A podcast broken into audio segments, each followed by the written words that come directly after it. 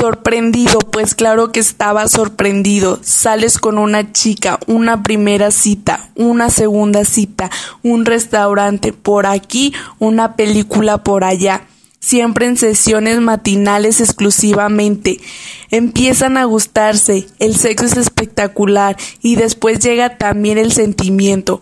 Cuando de pronto un buen día viene a ti llorando, tú la abrazas y le dices que se tranquilice, que no pasa nada. Y ella te contesta que ya no puede más, que tiene un secreto, pero no un secreto cualquiera, que se trata de algo tenebroso, de una maldición, un asunto que ha querido revelarte todo este tiempo, pero no ha tenido el valor para hacerlo.